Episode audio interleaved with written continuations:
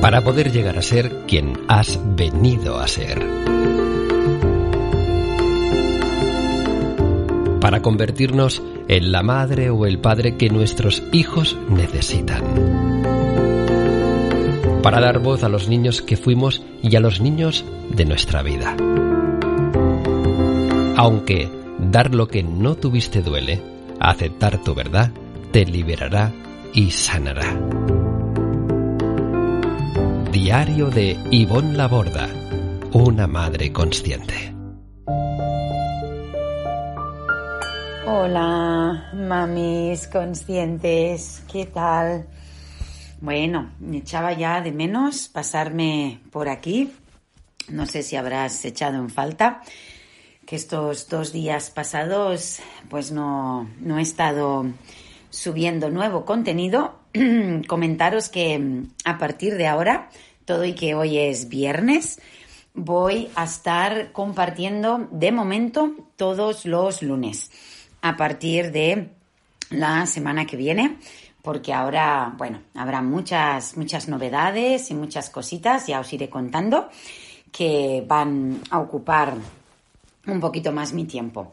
Hoy, como bien ves en el título del podcast, voy a hablar sobre de dónde viene el vacío emocional que sentimos internamente. ¿Y por qué quiero hablar sobre este tema? Bueno, son muchos los temas, ¿no? Que cuando pienso, ay, a ver, quiero compartir sobre este contenido o este otro. Pero hace unos días en mis redes sociales compartí em, una ilustración muy bella de nuestra ilustradora, Sara Acra Tart, sobre precisamente el vacío emocional. Y con un texto muy, muy concreto, muy directo, muy inspirador, el cual te voy a leer ahora mismo. No sé si me sigues por Instagram, pero, pero fue la semana pasada. Y bueno, ha tenido bastante repercusión, se ha compartido muchísimo, más de, más de 1.600 likes, cerca de 140 mensajes, bueno, a día de hoy, ¿no? Ahora no sé cuántos habrá. Em, por tanto, me gustaría leértelo y hacer una reflexión sobre este contenido. Y el texto dice lo siguiente. ¿De dónde viene el vacío emocional que sientes? El vacío emocional es básicamente la consecuencia de haber vivido muchas experiencias en soledad en infancia y la falta de presencia y atención materna. El vacío emocional es miedo a estar solas, incapacidad emocional, miedo al que dirán, ansiedad y angustia, no poder tomar decisiones, dependencia emocional hacia mamá o la pareja. Además, el vacío emocional no nos permite convertirnos en quien vinimos a ser. No nos permite ser la madre que nuestros hijos necesiten. No nos, perdón, nos deja vulnerables y débiles emocionalmente hablando. Muchas de nosotras vivimos experiencias hostiles en infancia y hoy de adultas pensamos que la experiencia en sí fue lo peor quizás los gritos, las palizas, los castigos, un abuso, el bullying. No obstante, la peor vivencia desde el punto de vista de la, de la niña que fuimos no fueron solamente esas experiencias, sino la soledad con la que tuvimos que vivirlas. ¿Dónde estaba mamá para protegernos y defendernos? ¿Por qué no se daba cuenta? ¿Por qué no nos atrevíamos a contárselo? Y luego comento, te leo en los comentarios. Bueno, este es el cortito y potente texto que compartí. Entonces, hoy querría reflexionar, ya he hablado eh, anteriormente, ¿no? Que muchas veces la peor vivencia es la soledad, porque a veces recordamos, no, no, no, el problema era papá que era muy violento, o no, no, no, el problema era el tío que abusó de mí, o el profesor que me pegó, o mi hermano que me hizo. Pero fijémonos que esa experiencia en sí, o el bullying, fue muy desagradable, claro que sí. Fue hostil, claro que sí. Pero la peor vivencia para un niño o para un adolescente es no tener a nadie en quien poder confiar suficientemente en que me van a escuchar, proteger, reconocer y que van a hacer algo por y para mí. Yo antes, cuando atendía individualmente, me llegaban a veces a consulta, ¿no? Eh, personas que habían sufrido abusos sexuales, por ejemplo. Ahora os quiero contar algo también que me pasó a mí con mi propia madre, ¿no? Bueno, y me llegaban y me contaban, y a veces eh, esa rabia, ese enfado, esa impotencia, ¿no? Contra la persona que lo hizo. Pero luego, cuando íbamos trabajando eh, más profundamente ese tema, cuando a veces les preguntaba, ¿no? O el bullying, ¿no? Y, y, y, qué, y qué hizo mamá el día que se lo contaste, el día que pasó eso. ¡Ah! No, yo no se lo conté, mamá. No, no, no, no, que si no se enfadaría. O no, no, no, que igual la disgusto. No, no, no, yo se lo conté, pero es que no me creía. Dijo que dijo que fue que fui exagerada, que me lo inventaba. Entonces, tener que vivir en soledad todas y cada una de esas experiencias realmente es lo que más, más nos marca. Y el vacío emocional también viene mucho de esa parte de esa sensación que tenemos de no valgo, no merezco, no importo y no pertenezco. ¿Por qué? Porque mamá no me defiende, porque mamá cuando no soy como ella quiere, pues me rechaza. Y eso, eso me pasaba mucho a mí. Yo recuerdo que hasta mis 32 años, hoy en 2020, ya tengo 49, nací en el 71, em, hasta mis 32 años yo dependía muchísimo de mamá, muchísimo, hasta tal punto que que casi no podía tomar decisiones por mi cuenta si no sentía su aprobación. O al revés, tomaba decisiones o hacía cosas, pero si no recibía su aprobación porque había rechazo o juicio o crítica o queja, me sentía fatal por haber tomado esa decisión cuando todo mi cuerpo y mi ser se sentía súper bien por haberlo hecho, porque es lo que yo necesitaba, es lo que yo quería. Pero la desaprobación de mamá me, me hacía muy dependiente a ella, ¿no?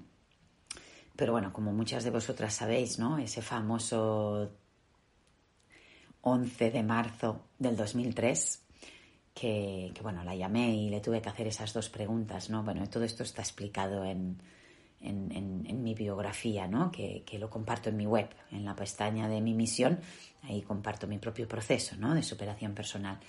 Pues recuerdo, ¿no? Esas dos preguntas que, que le hice y la respuesta de las cuales, wow, ¿no? Ese día ese día, creo que ese día dejé de, depender emocionalmente de mi mamá, por lo menos empecé, ¿no? Fui como llenando un poco ese vacío porque me di cuenta que nada tenía que ver conmigo.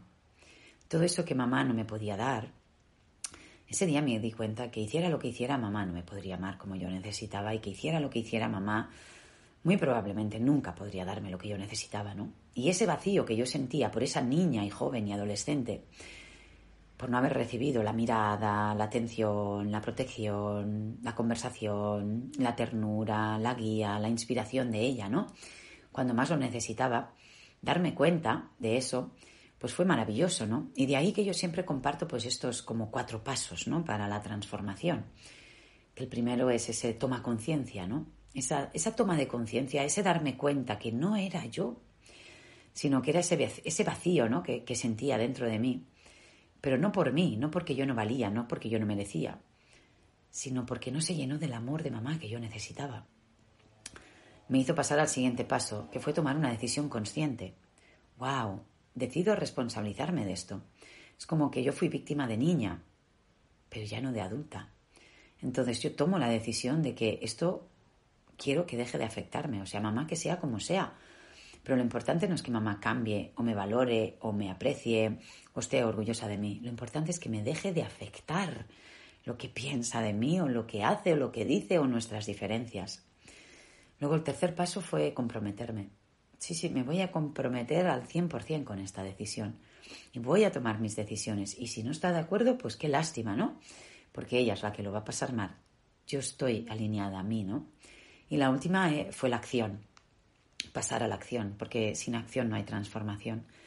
Y ahí, pues bueno, fue ese día tuve, tuve que tomar una decisión o, tomé una de las decisiones más importantes ¿no? de, mi vida. Y, ahí lo explico, ¿no? Muy, muy detalladamente. Es, es, la decisión más dolorosa, es la decisión más dolorosa que he tenido que tomar en mi vida, ¿no? Porque yo nunca, nunca hubiese querido, ¿no? Tener que distanciarme de mi propia mamá.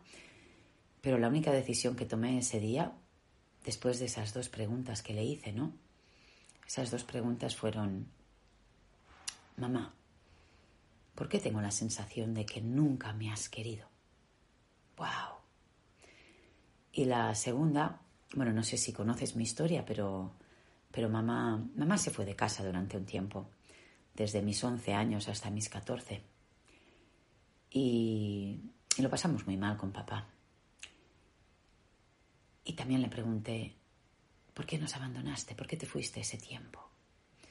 Claro, mamá la confronté. Se volvió agresiva, abusiva, incluso me atrevería, entre comillas, a decir, ¿no? Un poquito loca en ese momento porque, buah, buah, buah, ella no podía sostener lo que le estaba diciendo, ¿no? Y ahí me di cuenta, ¿no? Que, es como que la culpa y la vergüenza, ¿no? La atormentaban. Pero yo solo esperaba un lo siento, Ivonne, ojalá hubiese tomado otra decisión. Estaba tan desesperada que no sabía qué hacer. Yo puedo entender hoy, la mujer de hoy, la niña de entonces no, pero la mujer de hoy puedo entender por qué mamá tomó esa decisión. Por lo menos desde qué desespero una madre puede llegar a tomar esa decisión. Pero aquel día no recibí ninguna respuesta a la que yo necesitaba. Me culpó a mí, se puso mal, me amenazó en que se iba, que, que cómo le podía decir eso, que era yo la mala hija. Y se fue. Se fue. Con un portazo. Y yo me quedé ahí, ¿no? Pero ahí me di cuenta y dije, Ivonne, no eres tú, mi amor, no eres tú, es ella. Es ella que no puede. Y ahora me he dado cuenta. Bueno, un detalle, antes de irse, me acuerdo que se levantó, pues me voy, ¡eh! Me voy. Y no sé qué. Y claro, yo me quedé muda. Normalmente la confrontaba, pero ese día no. La miraba, la miraba, la miraba. Y yo decía, ¿por qué le pasa? Es increíble, ¿no? Tiene una oportunidad ahora, ¿no? Pues para, para unirnos, para conectar, para disculparse o no, pero... Y me dice, ya lo sé, ya, lo que tú querrías. Tú querrías que, que yo me disculpara, ¿verdad? Por todo el daño que te he hecho. Y yo me quedé. Y entonces es cuando se fue.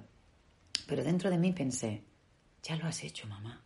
No te das cuenta, pero ya lo has hecho. O sea, el hecho de que ella pusiera en palabras, tú lo que quieres es, es como que algo dentro de sí le estaba diciendo que se sentía mal, responsable, culpable o avergonzada por lo que había hecho, pero algo le incapacitaba reconocerlo. ¿Sabéis qué es lo que le impedía a mi mamá poderse dar cuenta y nombrarlo? Su propio vacío emocional. ¿Por qué? Porque si ella podía reconocer el daño que me había hecho a mí, tendría que conectar con el daño que ella tenía, porque ella estaba perpetuando una generación más la soledad, el vacío, el desamparo. Por tanto, mi pregunta es, ¿quieres perpetuar el vacío emocional, la dependencia emocional, el abandono emocional, el abuso emocional una generación más? ¿O te gustaría cortarlo aquí y ahora? Esa fue mi decisión. La decisión que tomé ese día es, me voy a relajar y de momento no voy a llamar a mamá si mamá me necesita, quiere hablar conmigo, realmente que dé el paso ella. Porque yo había sufrido tanto llamándola para irla a ver. No, hoy no vengas que no me apetece. Hoy no sé qué. Hoy no sé cuántos. Siempre, ¿no? Con ese miedo al rechazo. Fue muy doloroso tener que tomar esa decisión, la verdad. Pero esa decisión me salvó. Me salvó la vida. Y esa decisión, lamentablemente, me permitió a día de hoy llegar a ser la mujer que soy. Y poco a poco me está permitiendo convertirme en la madre que mis hijos necesitan. Y lo que sí tengo muy claro es que la cadena transgeneracional de los Laborda Sans se corta aquí, ahora, hoy o entonces conmigo. Pues nada, te invito a reflexionar sobre esto también. Y gracias, gracias, gracias por escucharme y por permitirme ¿no? contarte esta intimidad que quizás ya conoces si has leído mi historia, pero si no la conocías, pues bueno, esta también soy yo. Mando un abrazo. Chao, chao.